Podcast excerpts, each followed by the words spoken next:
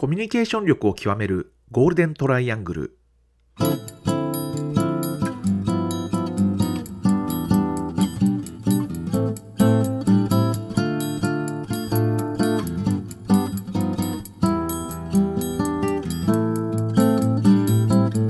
仕事でコミュニケーションを扱う3人がこれまでの経験や最新の話題を語りながらコミュニケーションとは何かを一緒に考えていくポッドキャストです。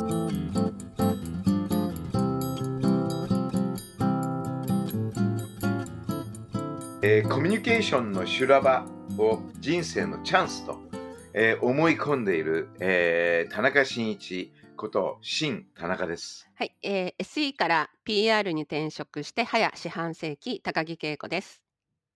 外資系企業でマーケティングを経験してきたアメリカ在住中川博隆です。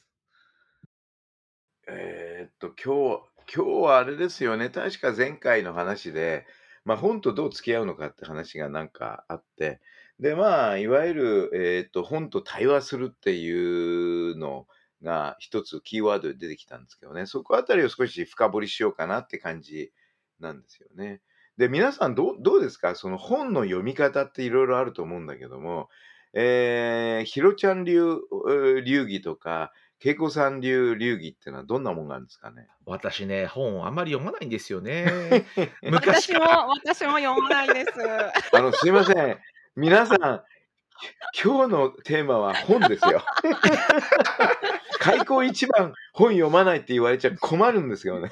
あの、読むのは読むんですけど、読むのはどっちかというと新書であるとか、ビジネ,、うんビジネス書みたいな、こう何か知識をこう得ようみたいな感じのあ一つは知識を得るっていう感じ、多いです。ね。なんかどちらかというとその文芸作品みたいなものはあんまり読まなくて、昔子供というかまあ、中学生くらいまでかな、高校くらいまではなんかこう、推理小説みたいなのにハマってた時期ありますけど、あんまり文芸作品は読むことはなくて、どちらかといえばまあ推理小説であるとか、まあなんか、謎解きみたいなものが入っているようなものが、まあ、子供の頃からもともと好きだったのかなっていうのはあって、で、その後大学、まあ、大学の時はもちろんいろんなね、あの、まあ、必要に迫られていろんなものを読みましたけど、社会人になってからはあんまりこう、どちらかっていうとそういうなんか、知識をつけようっていうものに関するものが多かったような気がしますね、読書に関して言うと。ああ、なるほどね。あの私はどっちかっていうと誰かからこの本いいよとか、うん誰かがこの本読んだっていうそのその対象者がいるんですよ。で多分対象者を知るためにその人がいいって言ってる本とかその人が読んだ本をあえて読んでで多分その人と話す時のまた何か材料にしてるのかな私は多分。ずーっなと結るほどね構、うん、だ自分からあの能動的にこの本読もうあの本読もうって、まああのね、ヒロさんみたいにうん。特に新しいのでも別になくてすんごい流行ってても別に読まない？誰かがそう誰かがこれいいよとかこれ良かったよとかこれってこうだよね。ななんかこう言われてで私がその人に興味があったりするとその人の本をゆ言ってた本を読むっていう。なるほどね。そうするとね、とはい特徴が非常に今クリアに分かれてて、はいひろちゃんの場合はどっちかというと受信中心に知識を得るっていう。で、あの、恵子さんの場合どっちかというと 発信で相手と対話をする時の、コミュニケーションのなんか元になるというか、ネタみたいなものですよね。うん、元になるとかネタとか、なんかそんな感じですよね。そうですねそうなんですよ。うん、だからそうか、いろいろとやっぱ、そうするとひろちゃんは受信タイプで、どっちかというと、え恵子さんは発信をある程度意識した上での、えーうん、本をほとんど。そうかもでもしれない二人ともね。本は読まないという、このですね、あいやこの矛盾をどう解決するのかっていうのは、まあ、これからね、30分ぐらい話していかなきゃいけないことなんだろうなって 感じはしますが。もう、一つもう一つちょっと言いたいことがあるんですけど、どうぞどうぞ。なんか、恵子さんと私はむしろだから逆で、その誰かから勧めたりとか、今流行っているって言われると、むしろ、まあ、天の弱な性格もあると思うんですけど、むしろそういうの読みたくなくなっちゃう方なんですよね。あ。そのなんなるかほ、どね。いや、それね、僕よくわかる。あの、これ、影響を受けちゃうというか、その逆になんかこう、なんていうんですかね、あの自分の考えが汚染されるという言い方は良くないんですけど、あまあもちろんね、自分の考え方なんていろんなもののこう集合の中から、まあ、なんですか、出来上がってるとは思うんですけど、なんかこう、そういういろんな意見を入れることによって、なんかまた私の意見がこうなんかぶれるんじゃないかっていう、なんかちょっとそういう、なんですかね、うん恐れというか、なんかちょっとそういうのがあるのかもしれないですそこね。すごいいいポイントですね。あの、汚染されるっていう発想ね。うんあの、結構それ重要かもしれないですね。いい影響ももちろんね、あると思うんですけど、なんかこう、ちょっと自分が揺らぐんじゃないかっていうか、血が変わっちゃうんじゃないかみたいな、なんかそういう恐怖みたいなのが、もしかしたらちょっとあるのかもしれませんね。それはあるな。あの、僕も基本的には、あの、有名な、これはいいっていうのは大嫌いで、とか読まない。特によく言われる、あの、あんまり名前歌えだけど、その、ノーベル賞をね、今回は取りますよ、文学賞取りますよ、次は取りますよって言われている。は で、本が。本がこう積まれちゃっててね、本当に見向きもしたくないですね、ああいうのね。ファンに、ファンに刺されますよ、そうですよね本当刺されてるいやだから名前言わないじゃないですか。だから、いいずれにしてもねな、なんだろう、そういう、やっぱり、本との向き合い方ってそれぞれやっぱりいろいろ違うんでしょうね。でも、うん。そうすると、そうか、僕の場合何かっていうと、やっぱりね、親の影響で歴史書が、歴史小う説。例えば司馬遼太郎とかね、あ吉川英治とかね。で、歴史がね、非常にあの、おお親は好きで、あの、家中に本が、あ。あの、うんあってそうなんですねでほとんどが学術書とかそんなの一切なくて、あの、歴史小説書がずらーってこう並んでるような感じで、えだからそこあり、たりから本に入ったって感じですかね。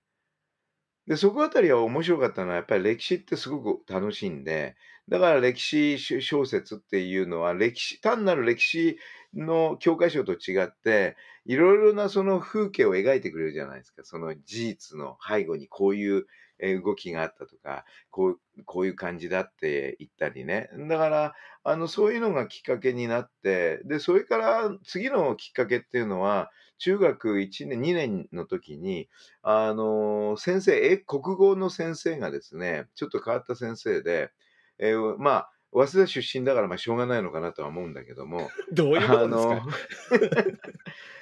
あの、いや、変わった人多いじゃないですか、早稲田の出身の人まあまあまあまあ。あれだってヒロさんもそうですよ。まあ、だから変わってるんだと思いますよ。やめてください。あの、汚染されたくないとかいう発言もするしね。あの、でも、だから結構ね、その先生がですね、ほとんど教科書を教えずに、へえ。文学論をと唱えて主張してるんですよ。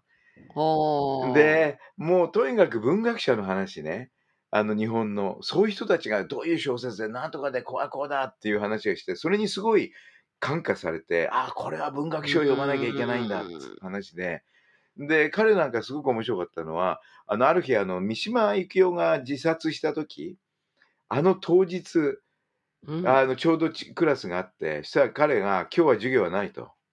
お。三島由紀夫を考えようって話になって、へえ。中学2年生にですね、みみしえっと、自分の三島由紀夫論をですね、ぶってですね、えっはあと、今日もうなんか勝手にし独り言で話してるんですよ。それを聞いてるだけで我々。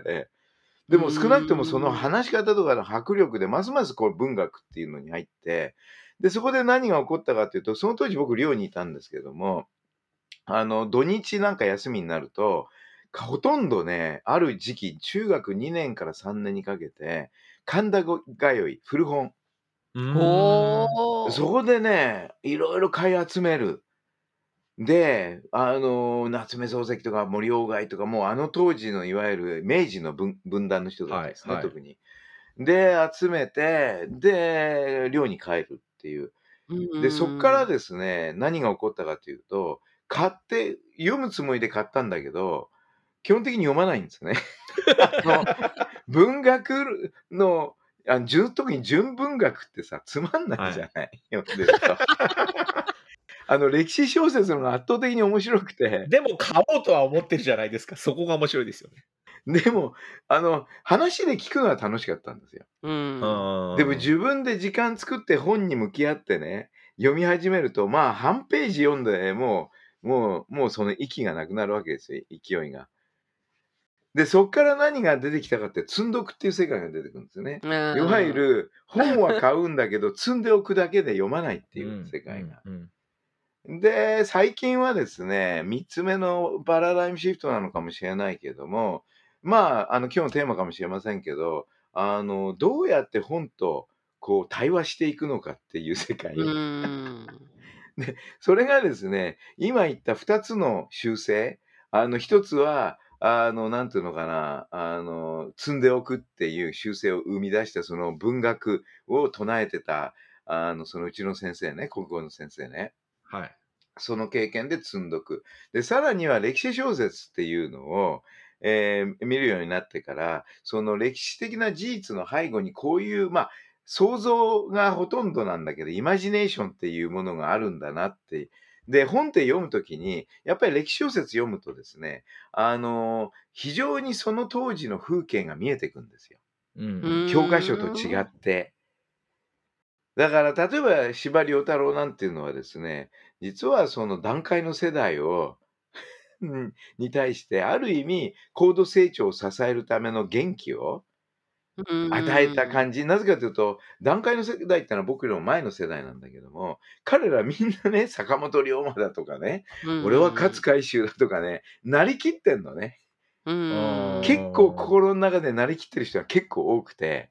で、それはやっぱり歴史小説を見ることによって自分の人生と絡み合わせて、うん俺は今こういうシチュエーションにいるんだってね。なるほどね。で、あの、だから歴史小説っていうのはそういう意味ですごくね、僕には共感を得たんですね。その二つがなんか重なったら、なんとなく今ですね、あの、対話みたいな、もどきみたいなことを本とやってるんじゃないかなっていうなんかちょっとした印象があるんですよね。うん。だから、やっぱり本の読み方っていうのも、まあ、さっき、あのいろいろお話しされて、皆さんお話しされたように、あの、ステージがあるんでしょうね。うんうん少し。だから、ずっと本の読み方が変わらないっていう人はいなくて、た多分自分の人生のステージングによって、本との付き合い方がこう変わってくるっていう。うん。そんな感じ、感じますね、本本っていうのは最近ね。だから僕の場合は本当に、今持ってる本の、わかんない。読んだのは10分の1もいかないと思うんですね。えー多分ね、5%ぐらいじゃないかと思うぐらい。うーん。それあの、田中さんのお部屋にすごい本がたくさん並んでるのを映像で今いつも見えますが、はい。それも読んでないのも入ってるんですね、じゃあ。これほとんど読んでないと思います。あの、あの本当にこれ、あの、えもう、えー告白しますけれども、ほとんど読んでない。で、こういう場所があと2箇所あるんですよ。ええ。おお、そうなんですね。だから本の数はえすおお多いんですよ。で、多いんだけど、僕としてはそういう空間が大事で。本より、本っていうよりもね、あの空間、そういう本で敷き詰められた空間っていうんですか。面白いですおね。ーで、そういう趣味の人っているんですよね。あの、なんか揃えることが趣味だっていうのは。ああ。で、案外ね、そういう人ってえ本と対話してないんですよ。揃えることになっちの方に、なんかねうん。意義を感じちゃう。まあ、それも一つの方法だとは思いますよ。いうんや、俺はこういう本持ってんだとかね。うん。初版本だぜとかね。うん。そういう人いるんだけどあーまあ、それはなんかコレクターのコ世界レクター、どっちかというとコレクターのね形なんですね。だから僕はね、うんコレクターにはなってなくて全然。うんだからそこが、なんていうのかな、あの、本と対話するって言った時にイメージできる物理的な、なんて言うんでしょうね。えー形かなとは思うんですけどね。あと田中さん、本棚をそのなんか1軍、2軍みたいな感じで並べ直すみたいな話をちょっとされてたので、そうですねその話も聞いてみたいんですけど。えっ、とね、本棚は基本的に、あの、自分がやっぱり今一番集中してることをど真ん中にうんえーと置いて、1段か2段か3段か、多分今ね、1、2、3、3段かな？はいうん3段にコアとなる本が今バーッと入ってるわけですよ。テーマ的なものなんですか、それは。うんえっ、と、もう、コアの定義っていうのは面白くて、あのーやっぱりそこに随分触発されたという実感があるっていうことと、うんそれから珍しくですね、もう10回、20回読んでるとかね。へえ。一冊をとかね。あの、あとタイトルだけがめちゃくちゃすごいとかね。で、今そこに、あの、えっ、と、今回はですね、初登場ということで、映画も入れていこうと。おー、で、え入閣したのが3つありまして、まず、はいマーベリックね、さっき,、うんはいさっき話した。それから2つ目がですね、やっぱりミッションインポッシブルの7作目。ほう。これはもう確定しました、昨日の確定したんですねほうで、最後。がね、あの、ゴッドファーザー。ええ。これがめでたく今日、本日をもってですね、あの、その、えっと、真ん中の中心本棚の中に、本の中に映画の、あの、いわゆる DVD、あるいはね、ブルーレイがこう入るっていう。へえ。今日は記念すべき日な。んですね。で、今、それの隣にですね、1段、2段あるんだけど、ここがですね、今開発中って言って、うん。今までのコアの発想とは違う、ちょっと違うけど、つながってるっていう。う。うん。だから、どっちかというと今のコアのとこっていうのは、どっちかというと、なんて言うんですかね。あの、あんまり科学的じゃない部分ね。表現にははい。気をつけてますけど。で、そこにもう少し科学性のあるものをこうつなげていくっていうことで、次の段を今開発中ですね。だからそういうのと、あと全然もう無関心っていうのもあるわけですよ。はとにかくごっちゃごっちゃ入ってる。でもこれもね、たまに役に立つのはカオス的な発想で、うん。で、そこには今あるのはお茶とかですね、えっ、と、宗教関係もそこに若干あるかな。お花、それからあとデザインとかマへネージメントとえ。か、すごい。SDGs とか、PR も入ってるな、そこには。だからごっちゃ混。ぜにもう、あの、なんていうのかな、別にテーマがあってこう見てるっていうんじゃなくて、そこにボうーンとん。あるっていうのと、あとは下の方には自分の今まで、まあ特に20、あ、うんそのもっと前かな、仕事をしてノートって作るじゃないですか。はい。うん。あれの集積された場所があってですね。へえ。もう、でもね、あ、これ前も言ったかと思うんですけど、僕自分が作ったメモって読めないんですよ。読めないですよね。だから、今なんかインディアナ・ジョーンズみたいな気持ちで、自分が書いた遺跡をですね、どう解明するのかで、もう嫌になっちゃって、そのままほっぽりっぱなしにしてあるっていう。うん。へえ。あまりにも難解すぎて、俺自分が書いたメモが。まあでもそうなってくると、たなんかそこにあるものは田中さんの興味のなんかこう、なんていうんですか、しゅ興味が集まったものっていう感じになるんですかね。まあ、まあ、ある意味、周りにあの物理的に置いてあることが、人間ってやっぱり頭だけで考えるだけじゃなくて、なんか接してるとか、なんうかこう、目ん。に入ってくるとか、えーなんかこう、触ってみるとか、やっぱり人間って動物なんで、あの、実際のところっていうのは体、身体そのもので、なんていうのかな、触れていくっていうのが、多分その、ある意味僕は発想とかそういうところとつながってると思うんですね。うん。確かにでもそうですね。まあ日々ややっぱり同じ何かを見る見ることによって感じることとか、好きな絵を例えば置いておくとか、ね、好きなお花を生けておくとか、やっぱりそれによってね、心の動きって変わりますもんね。変わりますよね。だうから、ん。非常になんていうのかな、すえっと、こういう目の前で起こっているところっていうのは、一種の遭遇の場であってですね、うん。いろいろなものと遭遇するんですよね。で、僕の場合、遭遇っていうものを、えっと、これをですね、あの、ご縁まで、うご縁、ん。うん。ご縁とつなげるっていう発想がね、遭遇したものをどうやってご縁とつなげるか。で、はい。総合する、遭遇な、えーまあ、えっと、遭遇するものっていうのはほぼ無限大に近いんだけど、うんうん。でも確実なのは今自分の身体が存在する、えー今、この場で、この時にっていう、その一点の中に全て遭遇がぐわっとこう来るわけですよね。うん。で、その中のどの遭遇をピックアップして、で、それを、まあ僕はご縁っていう概念っていうのかな。っていうのがあると思って、まあいずれね、そのご縁ってどういう概念なのかってみんなで議論する必要もあるのかもしれないですけども、うん。ご縁に結びつけていくと、あの、それが、あの、つながっていくんですよね。いろんなことに。うんうん。新しいことに。それがやっぱり面白いなと思ってて、本との関係も、やっぱりこう、目の前にあると、あの、パッと目にちらっと入るわけですよ。その本のタイトはい。ルとか。うあ、ん。色でもいいんですよ。なんかう色で触発されてん。手に取って、これ何の本つってこう開いたら、えーなんかえ料理の本だったりなんかして、でも、それをパッと見たときにまた、あの、まあ一つの遭遇だけども、で、こういうい一つ一つの遭遇した本とですね、本との遭遇っていうものを、あの、意味づけるっていうものを入れるとですね、つまりこの本と今ここでまた出会ったんだけど、えーこれは今自分にとってどういう意味があるのか？で、意う味っていうのん。は、これから自分が生きていく上でどういう意味があるのか。うん。要するに意味付けですよね。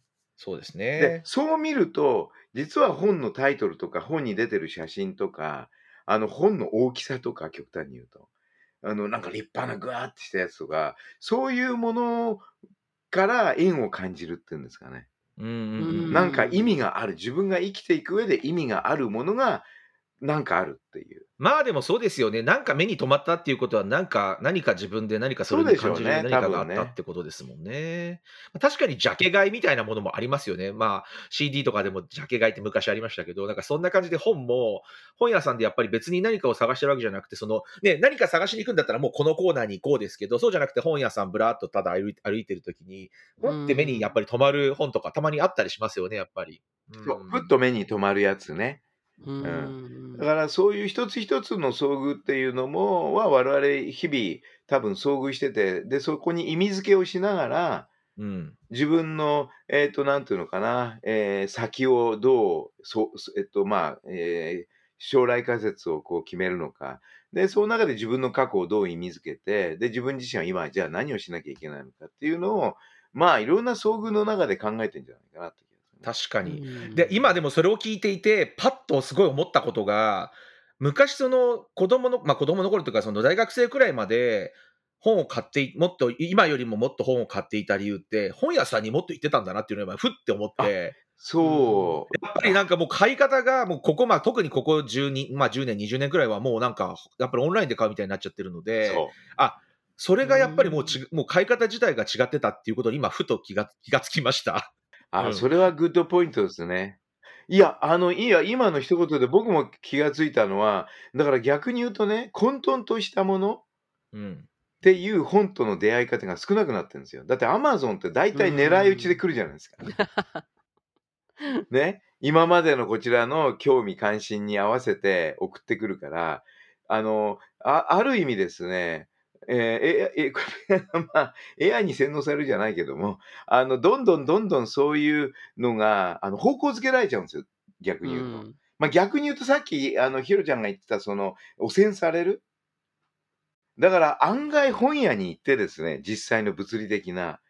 で、そこでもうカオスの世界を見て、そこで本を選ぶっていうのは、もしかしたらこれから実は重要な感じなのかなって気がしますよね。そうですよ、はいめちゃめちゃそうだと思います。私、今、本当に、あはっと思って、いや、もっと本屋さんに行かないといけないんだなっていうのに、今、改めて思いました。そう。で、ところがその本屋さんがだんだん少なくなってきちゃってて。いやー、う ん本当そうなんですよね。ただ、あの、最近の本屋の工夫見てると、あの、そういうどっちかというと、なんていうのかな、あの、機械的に本を分類してんじゃなくて、あの、テーマ別に分類するとか、それから普通関係がなさそうな2つの本をあえて結びつけて展示して、それを一つの表現にするとか、なんかすごいね、工夫はね、ものすごくあるんで、だから、ある意味そういう本屋っていうのは、ある程度足足しげくね、通うっていうのはもしかしたら重要だと思いますね。自分の体も動かすことになるし。うん確かに。だからそうなるとね、あの本当に積んどくの良さっていうのは、あのーその場で出会った本をどんどん買ってっちゃうっていう話なんで、うんあの結構カオスの世界、空間って、あのカオスの、だからさっきも説明した棚があるわけですよ。はい。で、そこはもうごっちゃ混ぜで、本当に、あの整理も整頓もされてない。ただそこの表題を見たり、本の中身を見ると、だんだんこう、そこからなんか新しいつながりみが見えてくるっていう。面白いでですよね。もう読んでもいないのに、タイトルや見た目から何かこう、発想が生まれてくるとかう、んその可能性もでもありますもんね、確かにね。いやね、あのーなんだっけな。そうそうそう。じゃあちょっと一つ簡単な例で、はい。ね、えー対えーいわゆる対話する具体例になるんですけども、はい。これ前も話したと思うけど、えー実はですね、えー大江健三郎さんのうんう本、ん。で、その本っていうのは、話して考える、書いて考えるっていうはい。タイトル。で、そこに猛烈にですね、これに惹かれたんですよ。はい。うんなぜかというとですね、えーっと、今あ、うちの人間にですね、スタッフにですね、い言われたことがあるんですね。あの、僕がですね、いや、とにかく一番重要なのは、人の話を聞くことが重要だっていうね、コミュニケーションだって。はい。したら、いや、田中さんこそ人の話を聞かないじゃないですか。で、何かっていうと、あの、えっと、よ要は、あの、自分がね、伝えたいことは明確に持ってんですよ。うんうんそれメッセージはしっかりしてる。で、人の話は多分3分の1しか聞いてないと。で、なんで結果として3分の1しか聞かないかっていうと、えそしたらもう一人の人が、いや、それは田中さん考えてるんだよ、3分の2は。だから、ああとの3分の2は聞いてないんだよっていう優しいコメントだったんだけど、もう一人の人が、いや、違う違う。ね。田中さんは聞くという意識はなくて、あくまで自分が伝えたいことに役に立つことに関して話をき探ってるだけの話で、そうすると相手が話してるのが、を理解しようというよりも、相手が話してる内容のどの部分が今これから自分が伝えようとしているものにリンクしているかという発想しかないって言われた。おーすごいでこ分析れはねですね。これはね、グーの出も出なくて、いや、あの、正直言ってこれ結構きついなと。あの、正しいんですね、じゃあ。うん、よ要するに僕はね、話を聞かない人間みっていうかね、なんだなってちょっと自覚しちゃったんですよ。だからこれはね、で、なんでそうなっちゃったかっていうんで、あのーそういう中で、実はこの大江健三郎のですね、話して考える、書いて、えーうん考えるっていうのがあって、で、その中にその相手の話を聞くっていうようなね、えー話も出てきたりして、じゃあ相手の話を聞くってどういうことなのかと。で、こういうふうにお思っていて、で、その時に、あある人、ね、あーまあ、あのえーっと、周りからなかなか人の話を聞かないねって批判されてる人がいたんで、まあ、俺もそうなんだけどさって話で、少し相談に乗ったんですね。はい。で、その時に、えー話を聞くってどういうことってことで、えーっと、聞いたらですね、いや、もうとにかく私はずっと前からね、相手が言うことを100%聞いてますってね。うんもう逐次聞いてますっていうね。うん。で、確かに俺はしてないなっていう自覚が出てきて、ますます。でも、でも俺は、その、人の話を聞かないっていうふうに批判されたことはないなと。ねうんねでも、その人は批判されたりしてるんですよね。えーで、まあ、長い付き合いなんで、で、えっと、ちょっといろいろ話をしていくうちに、だんだん僕も分かってきたのが、まずは自分は人の話を聞かない。えーで、それはなぜかというと、自分の言いたいことを伝えるために人の話の、を聞いてるだけで、で、聞いてるってことは、相手の言ってることを聞いてるんじゃなくて、相手が言ってることのコンテンツを聞いて何が利用できるかっていう、いわゆるブリッジングっていう手法ありますよね、コミュニケーションに。うんうんうん相手の質問を利用してこっちがこ、えーはい返答、こっちをメッセージを伝えるって。あれ、あれなんですよ。で、あれ、あれ、あああれがね、もう身についちゃってるんです。でいつ身についたかっていうのは、多分僕がアメリカにいた時だと思うんですよね。ううんん。とにかく、英語でしょ？今でもそうだけど、僕、英語もですね、100%聞き取れないんですよ。正直言うと、もう、まあ、それも3分の1ぐらいかな。で、な、なぜそれでこ、まあ、なんとかやってきこれたかっていうと、あの、3分の1でもこっちのメッセージを明確に相手につが伝わると、あの、そこに、あの、なんていうか共感かつ、共感っていうのが生まれていくんですね。とか、黙って100%聞いてると何も生まれてこないんですよ。まあそうですね。反応しなきゃいけない。確かに。だから、100%相手のことを聞くっていうよりも、3分の1でもいいから聞いて、反応するってことが、うん実はすごく重要で、あの、そういうことをふふらふらとこう考えていくと、なんかここに突然ですね、えーあの、大江健三郎の話で、えっと、こういうふうに、えっと、話してか考える、えーえーえっと、書いて考えるっていうのがの、なんかビシッと入ってきちゃって、自分は多分話して考えてるんだろうなと。うん。つまり、あの、書いて考えるよりも、相手の自分の伝えたいメッセージは明確にあるんだけども、それを、えー相手が言っていることをネタにして、えーそれを発信しようということに集中するがあまりにですね、うん。なんていうのかな、あの、逆に相手の関心をそそ、なんていうかな、そそるっていうか、うん。相手に気づきを与えるとか、いう効効果が出てきてるのかな。だから、ある意味対話するっていうのは、あの非常にあの創発的な行為。単に何かを伝えるっていう以上の行為で創発的な行為ででそれがある意味ウィンウィンになってですねお互いが非常に何ていうのかな共感しながらあの関係性が出来上がってくるっていうのが多分一つのキーポイントなのかなと。いうことであのまあこの、えー、大江健三郎のですね言葉が引いてでその本を読み始めたわけですよ。はい。そうしたら、もうとにかく初めの30分我慢して読んでたんだけど、これもうどうにもなんなくつまんねえとなってなって、で、もう読まなくなったんですね。ただ、1ページ目だけはね、面白かった。彼が自分の人生はえエラボレーションっていう言葉、ああ。エラボレーション、エラボレートするって。で、これは、えーまあ、なんていうんですかね、えっと、この解釈をね、えー大江健三郎の解釈ですよ。っていうのは、えっと、とにかくエラボレートするっていうのは、えーとにかく自分の、あのーなんていうのかな、外に向けて入念に作り上げ、それを表現して伝えきるっていうね。うんそういうことを言ってるんですね。で、あの、あこれはすごく面白いなって、なぜかというと、その行為っていうのは、あの、僕のそのコミュニケーションの定義と実はかなり一致してて、あの、結局、受信戦略発信っていうのはコミュニケーションだけど、帰結するところは表現なんですよ。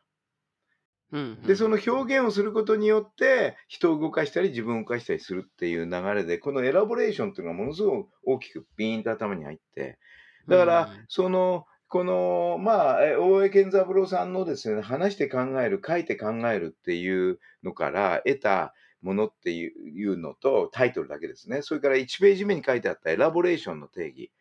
あの、えー彼自身のね、この2つが結局、あの、僕にとってはすごく次の発想を生むように、うんうんうん。で、どういう次の発想が生まれたかっていうと、えー例えば、あの、まあ、えー基本は、僕の場合は話して考えるっていうことで、あの、発想を生むときは、話して考える方が早いんですよ。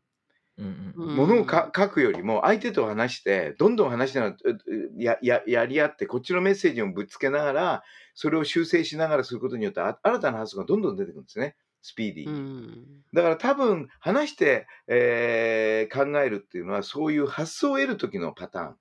なるほど。うんで、次に書いて考えるとこっていうのはですね、発想の後の話で、うんその発想をより緻密に、コンサイスうんに、プレシジョンにですね、整理整頓する。それはやっぱりね、書いて考えるっていうのがうん多分重要なんだろうなと。なるほど、でね。、そういうふうにそこまでか、えまあ、覚醒したっていうか気づいたわけですね。そしたらもう一つ覚醒が起こって、待てよと。話して、えー考える前にもう一つあるなって思ったんですね。で、それ何かというと、動いて考えるっていう。うんで例えば、それはどういう意味かと、僕の場合の発想ってどこで生まれるかと、シャワー室で生まれるケースが多いんですよね。シャワー浴びてるっていうし行為を行ってる時にどんどんこう発想が生まれて、で、その発想が生まれたものを人と話すんですよ。うんで、人と話すことによって、それがもう少し発想らしくイメージが膨らんできて、で、最後は書くんですね。うんうんメモに書いて、それでこうち、静止化する。だから、あの、非常にこれは、あ、なるほどなと。だから、動いて考える、話して考える、そして、あの、なんていうのかな、あの、まあ、あの、書いて考えるっていう、この3つのパターンっていうのが、実は非常に面白い。さっき言ったエラボレーションっていう言葉がありましたけども、やっぱり何らかのことをですね、やっぱり外に向けてって意識がなきゃいけない。相手っていう視点は。相手に対して念入りにこう、そのまあ、僕で言うと、まあメッセージっていうことなのかもしれない。あるいは表現なのかもしれないけども、表現を作り込んで相手にそれを表現する。で、その表現が相手を動かすだけじゃなくて自分自身も動かすっていう流れっていうのは結構自分なりに整理できたんですね。だからこれが、この大江健三郎さんの、えー話して考える、えーそれから、まあ、あの、書いて考えるっていう本から得たもので、一切1ページ以外は読んでいません。これが対話なんですよ。それね、新しいですよね、やっぱり。なんか、そそれ、う、先ほど、ね。さっき言ったみたいに、私はその本をちゃんと読んでしまうことによって、自分の考えがもしかしたら汚染されるのではないかって、勝手に思ってますけど、田中さんは読まずに、読まずして、勝手にいくつかの言葉を使あのか使って、自分の考えをさらにはすあの進め、推し進めるっていうですね、これはね、なんか勇気をもらった気がします。かなりじ自己中心的な人間だなと。で、恵子さんもわかるように、一人っ子って、一人っ子って結構自己中心だから。インスパイアされるっていうことですよね。だから別に本を読まなくても、そうそう全体を読まなくてもいいっていうことですよあ、ね。インスパイア、まさにインスパイアです。そう、だから田中さんのって別に、あの、本が好きってわけじゃないような気がするんですよね。だってその。だって本のタイトルとか、その、うんその時の、あの、なんか自分に起きてる状況でたまたまほその本を見た時に感じたもの？でピピッとくるもので本を購入されてるわけじゃないですか。だから実は本でなくても 何か他でもそういや、またいう、ビデオが出てきたくらいですからあね。そうそうそう。だから参戦しましたからね。あうん、だから別に本、うん、本 なんかちょっと失礼な言い方ですけど本が好きっていうわけではないような気がちょっとしてきましたね。そうですか。いや、それはだんだん自分が分かってくるようになりましたね。さっきの人の話聞かないとかね。え本は実は嫌いだったとかね。いや、でも新しい本の読み方。方として、ちょっとそれはね、うん、新鮮だなって思いましたね。いいんじゃないですか、新しい本の読み方。私もちょっとそういう読み方を 今度してみようと。いや、でも、確かにタイトルだけ見たらなんか面白そうとか思うものはもちろんあるわけで、Amazon とか見てて、まあ、そういうのをもっとなんか、普通になんかあまり考えず、とりあえず買ってみるっていうのはちょっとまあ、とりあえずね、あの、うんたただやっぱりピンとくるタイトルとかね、そうですね。ピンとくるその本の形とか、その色とか、そういうものもやっぱりすごく重要なんじゃないか。だから、例えば本とのこの対話っていうのをしっかりやり始めるとですね、実はその人、他の相手との対話にも、うんうんうん。やっぱ僕絶対役に立つと思うんですよ。確かに。だから、あのーいずれにしても、えー我々の目の前に現れるもんっていう、まあ、遭遇するものっていうのは無限大にあるんですけども、うん。その中からどれがご縁につながるのかなっていう発想で、はいで、それは意味づけるってことなんですけども、うんうんうんで、それを、そのご縁っていうのを大切にしながら、次につなげていくっていうようなね、あの、行為っていうのを行っていくと、結構ね、あの、面白いんじゃないかなと。で、その、なんだろうな、えっと、話して考える、あのーまあ、えー書いて考えるって言った時に、昨日結構危機的な状況があってですね。毎毎週そんなこと言ってませんか？いや、そうね。で昨日、昨日ですね、あのー娘とですね、ほう。えーミッションインポッシブル7作目を見に行ったんですよ。あらはい素敵、娘さんと言ったんですね。いいですね。そしてももう、あの、学校の教師なんでね、あの、小学校の、えー6年生の担当してんだけど、いつも子供が2人いるんで一緒なんで、えなかなかってんで、もう彼女はとにかくゆっくりと、えートム・クルーズを見て、それで基本的には食事をしたいと。うんあったと。で、朝一で、えーで、9時なんですよ、時間が。はい。で、9時なんだけども、あの、朝パッと起きたら、えーっとね、8時だったんですね。で、場所は日比谷なんですよ。うんで、本来は、えーっと、8時半に待ち合わせするっていうことで、はい。僕が今いる都立大学から、えーっと、7時半に出ればいいかなと思ったのが、あの、8時に起きちゃって、だから起きる時間1時間遅れちゃったんですよ。はい。で、あ、もうダメだと本当に思った。これ間に合わない。で、まあ、しょうがないからすぐ LINE で、えー今起きた、えー タクシー探す、頑張れって、なんで頑張れって言ってるのか知らないけども、送って。で、タクシー乗った、捕まえてね、あの、乗って、で、もう時間がはっきり言って起きたのが8時ですから、まあ正直言って車に乗ったのがね、多分8時20分ぐらいだったんですねう。んはいで、それで9時から始まっちゃうのに、えっと40分で都立大学からですね、日比谷までっていうのはまあ無理だなと。なぜかと三軒、高速に乗るのに三軒茶屋からなんだも、はい。あのー三軒茶屋までが混むっていうのと、高速も混むっていうのがね。あで、それでね、自分はどうしようかと、心の 表現というか、ミッションインポッシブルまさにミッションインポッシブルになっちゃって。で、その時にね、これ結構トム・クルーズにもそうなのかなと思うんだけども、えっと、自分の、自分どうすればいいかって考えるわけですよ。つまり、途中車に乗る、乗ったんだから、あと何もできないわけですよ。まあそうですね。そこにね、行くまで、着くまで。で、何をすればいいのかと。で、今まではね、あの、怒りと、えー悲しみと あでですね、もうごっちゃになるんですよ。何なんだよとか言って、うーん、うーん、つってね、で、間に合わねえなってね、心がもう完全に錯乱状態になるんですよね。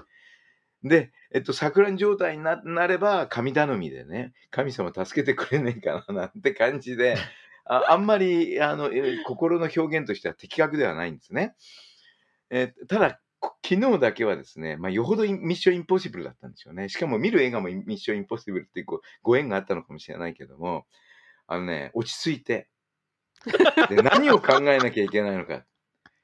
要は、このミッションインポッシブルをポシブルにするためには2つのことをしなきゃいけないんだ。うん1つは、えー時間を遅くさせる。うんはうん2つ目は、車で行ってるから、そこまでの距離を短くする。うんつまり、空間を短くすればいい。つまり、うん時間を、えー遅くし、空間を短くすれば、もしかしたら間に合うかもしれない。9時までにって。うん って、真剣に思ったんですよ。うんで、それをね、一生懸命考え始めたんです。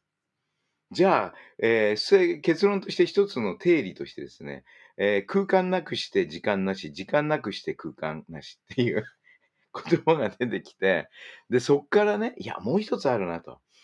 えー空間、時間だけじゃなくて、やっぱり動きっていうのもあるんだなと。動きが何らかの形で空間と時間に影響を与えるんじゃないかと。ね。とうとうと思って、じゃあ、えっと、えっと、えーいわゆる、えーえーっと、動きが、えーっと、空間、時間にどういう影響を与えるかなって、こういうことをね、一生懸命考えてる。いや、マジに考えてたんですよ。ね、多分外から見たらバカかと思うけど、でもマジに考えてたんですよ。で、いかに、で、結構ね、自分なりに定義が出来上がっててね、あ結構一つの真理だななんて感激してたんだけど、実はそれが重要というよりも、その話っていうのはまあ非常になんか、えーえ嘘でしょみたいに思うかもしれないけど、真剣にそれを考えたんです。集中したんです。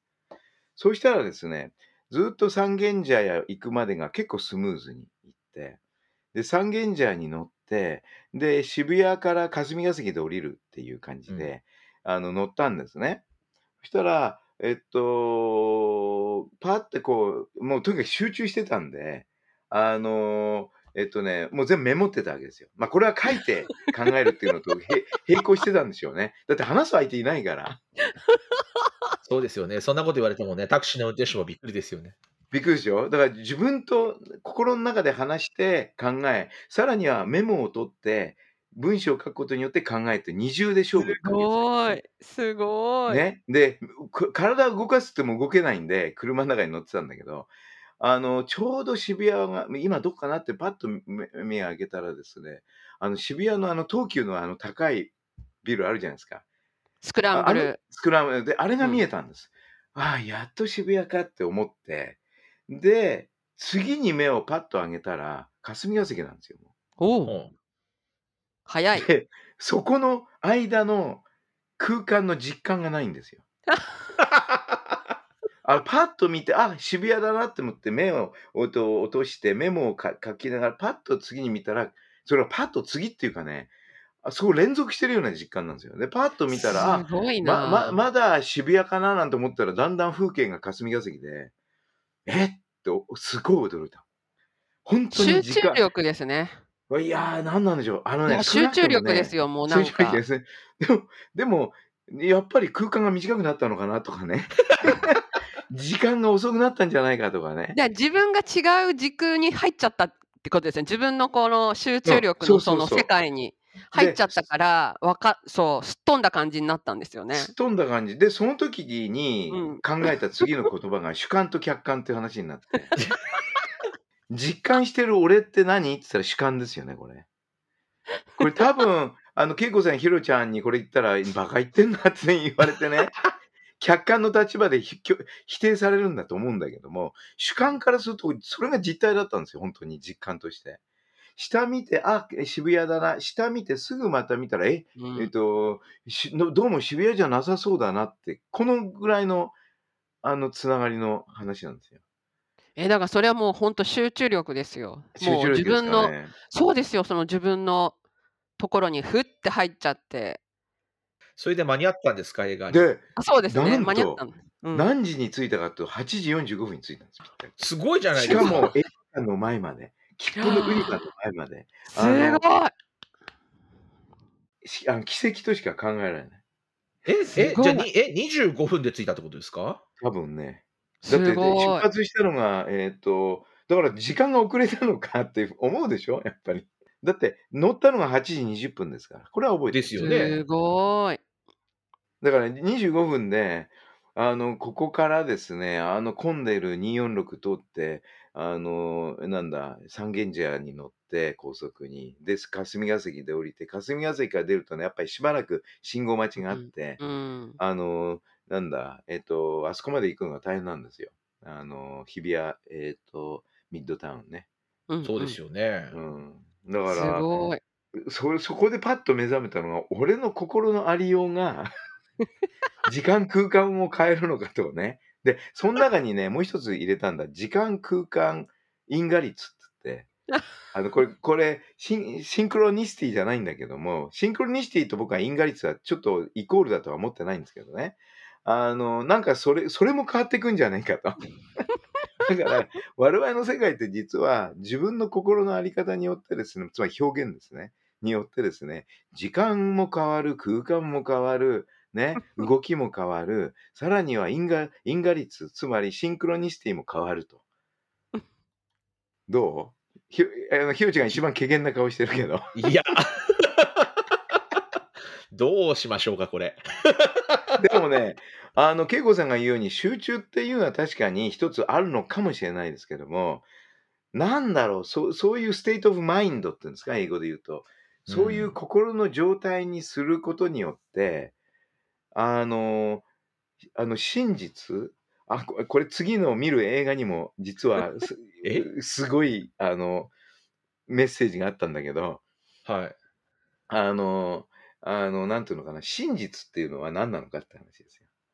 いや、でもね、あでもね、これを、これを今日の、まあ、全体の話を聞いて思ったことは、やっぱりあの、すべてのことから意味、意味を求め、すべての出来事に関して意味を求めるというか、きちんとそれに対して説明をつけたがるっていう田中さんの性格がよく、よくわかりましたね。